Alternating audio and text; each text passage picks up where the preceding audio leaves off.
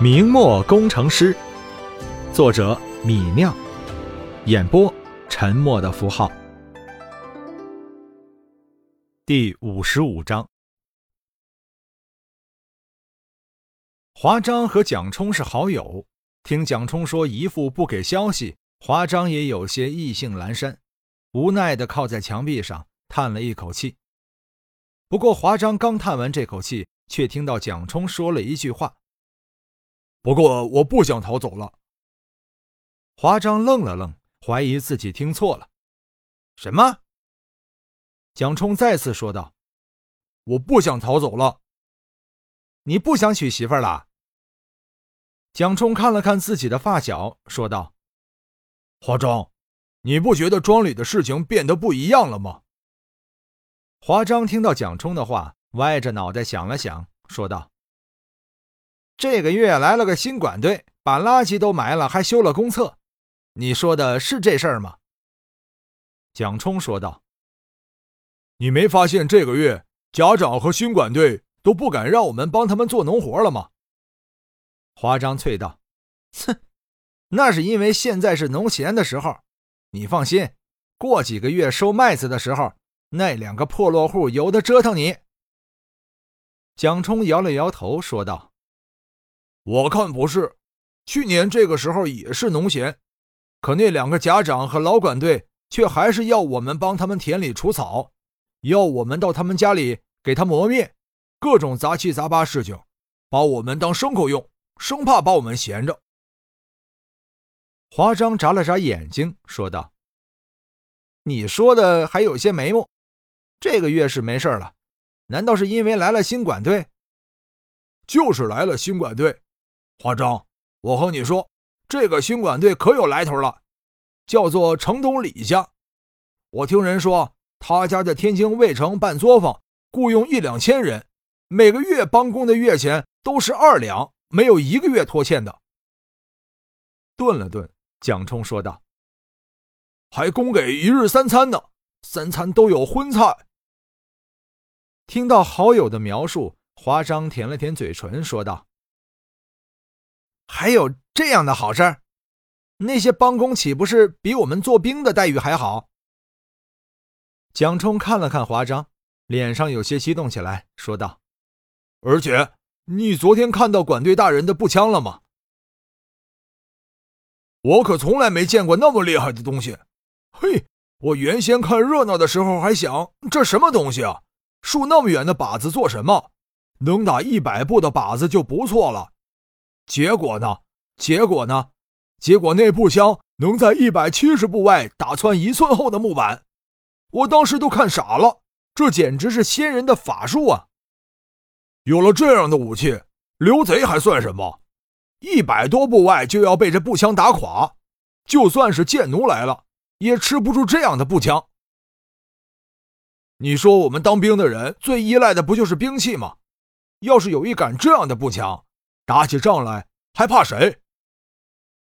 华章想了想，也点头说道：“那步枪确实犀利，鸟铳只能打准五十步，这步枪能在一百四十步外打准，确实犀利。我以前是真没听说有这样的东西。”蒋冲说道：“你说有这样厉害武器的武官，以后要立下多少战功，升多大的官？”华章愣了愣，啐道。哼，管队能升多大大官？和你有什么关系？你傻呀！管队一进庄就大搞清洁，处理垃圾，挖排水沟，又严密纪律，让军官不再驿站我们军事。这都是辛苦活，得罪人的活。这是要有大抱负的人才会这么做的。顿了顿，蒋冲又说道：“管队有大抱负，又有这么厉害的武器。”不可能只造一两挺，显然是要招兵买马的。我们人在范家庄，这是有地利。要是能进入管队大人的队伍里，以后还不是跟着管队大人平步青云？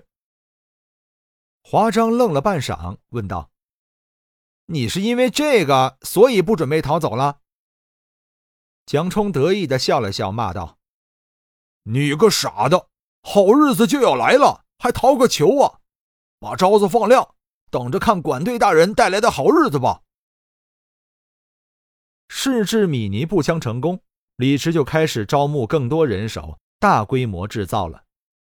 天津卫实际上是三个卫，包括天津卫、天津左卫、天津右卫，三个卫都在天津卫城里。城里的将户很多，李直四方网罗，找到了六十多个会打鸟铳的将户，全部以三两月钱的酬劳雇佣下来，让他们搬到了范家庄。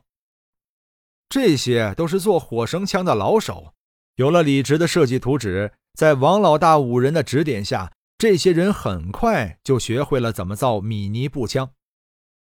李直为了激励工匠们，规定每造出一把合格的米尼步枪，再给赏银一两。这些匠户们大概一个月能造出一杆步枪，每个月赏银加上月钱，差不多能拿到四两银子了。匠户们什么时候拿过这么多银子？一个个干得热火朝天。当然，为了防止造出劣质品，李直要求匠户们在步枪枪托上刻上自己的名字。一旦步枪发现不合格，甚至炸膛，第一次扣除两个月月钱六两银子；第二次再有，就要军法处置了。不过，光有这些匠户还不够。李直的范家庄孤悬天津城外。未来防御入塞达子的军事压力很大，李直需要快速组建一支几千人的军队。第一步，李直准备招募两千士兵，这两千人都配置米尼步枪，守卫范家庄。要组建两千人的部队，就要至少两千把步枪，这六十多个将户就显得不够了。这些将户每个月也只能生产出六七十把步枪。凑齐两千把步枪要两三年，何况训练中步枪还有损耗，那需要的时间就更多了。李直于是又从天津卫找了一百多个熟练的铁匠，以二两月钱雇佣下来，让他们给会做步枪的铁匠们做学徒。一百多匠户和铁匠们搬进范家庄，把逃亡军户的破房子全占满了。李直给他们每人十两搬家费。这些人便有钱雇佣泥瓦匠和木匠修缮破房子。天津卫的泥瓦匠和木匠们于是又找到了活计，几百工匠搬着各种砖瓦木材进进出出范家庄，把小小的范家庄弄得十分热闹。李直希望这些做学徒、打下手的铁匠学习半年后也能出师独立造枪，便规定每一个会做步枪的匠户带两个学徒。枪匠打造步枪之余，向学徒传授步枪制作技术，为期半年。半年后，学徒的铁匠就独立开炉打制步枪。